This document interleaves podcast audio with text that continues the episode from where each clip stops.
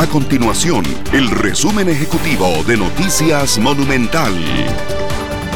Hola, mi nombre es Fernanda Romero y estas son las informaciones más importantes del día en Noticias Monumental. Esta mañana el presidente Carlos Alvarado rindió su informe de labores al plenario legislativo.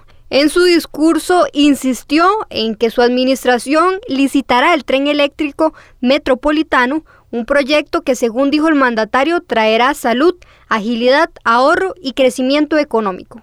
Por otra parte, solicitó a los diputados avanzar con el acuerdo de Escazú y además indicó que lleva su nombre como reflejo del liderazgo del país en esta materia.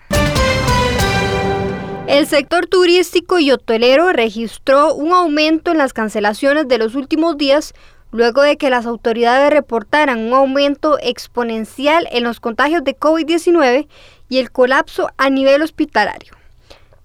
Los hoteles forman parte de las excepciones a la restricción vehicular sanitaria que se aplica por número de placa en la región central entre semana y los fines de semana en todo el país.